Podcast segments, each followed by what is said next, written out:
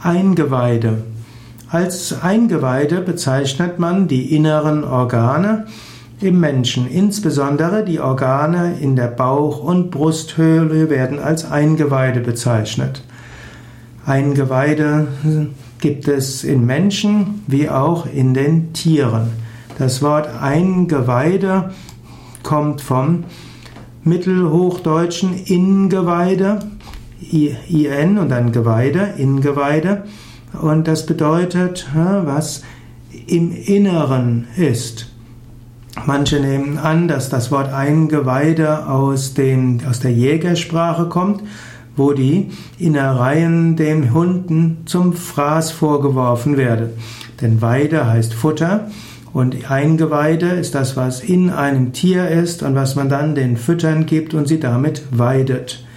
Ganz sicher ist diese Ableitung aber auch nicht. Manche sagen auch, Weide hat etwas mit Gewunden zu tun. So gibt es auch den Weidenbaum, mit dem man verschiedenes winden kann. Und Winden hat irgendwas mit Drehen und Biegen zu tun. Und die Eingeweide in den Tieren sind ja die ziemlich gewunden sind und auch im Menschen.